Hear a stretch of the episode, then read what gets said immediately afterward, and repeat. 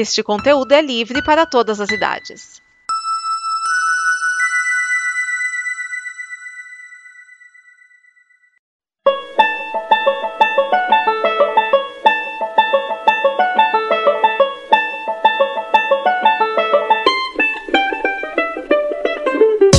Olá, esse é mais um Teólogo e hoje eu vou falar de Maniac, a nova minissérie evento série para ganhar prêmio da Netflix. Essa série protagonizada pela Emma Stone e pelo Jonah Hill, eles já trabalharam juntos em Superbad e dirigida por Kerry Fukunaga, o cara da primeira temporada de True Detective. Quem viu True Detective fala, primeira temporada é incrível, segunda temporada, ai meu Deus, porque eu tô assistindo isso, meus olhos, meus olhos, meus olhos estão sangrando, e coisas assim. E do que que se trata Maniac? Vou falar bem basicamente do piloto. O piloto tem o Jonah Hill como um cara que tá num subemprego, ainda por cima perde o subemprego e vive uma vida muito tristonha, ele tá sempre depressivo e tudo mais. Mas por quê? Tem dois lados. O primeiro deles é o fato de que ele vive vendo uma versão do irmão dele que o convida para uma revolução que pode mudar o mundo. Então aí já começa aquilo, tá bom.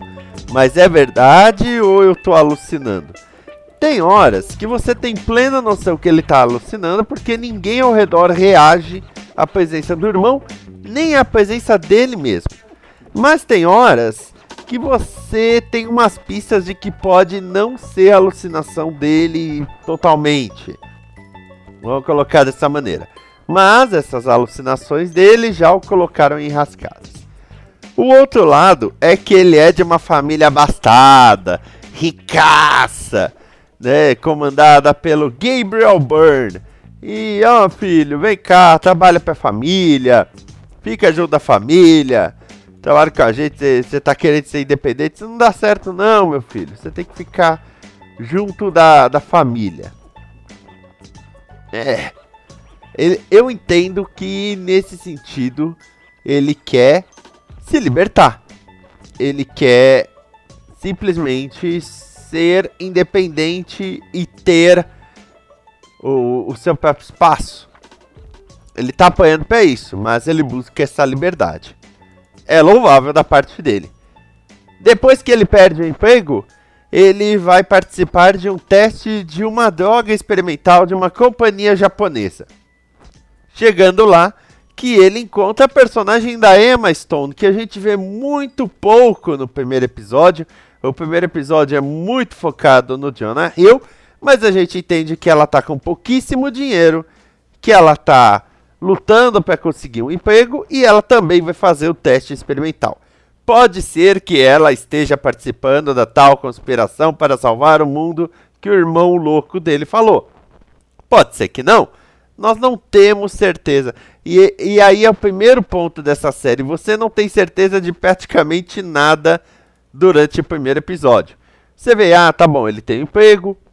Ah, tá bom, ele foi demitido do emprego. Você vai concluindo essas coisas. Mas quando chega a definir assim, tá, ele tá alucinando sobre o irmão ou não? E ela, qual é a situação dela? Você não, não tem muita resposta. Tá muito aí aberto, até porque Maniac é feito para você ver todos os episódios de uma vez né? Uma série Netflix, 10 episódios aí.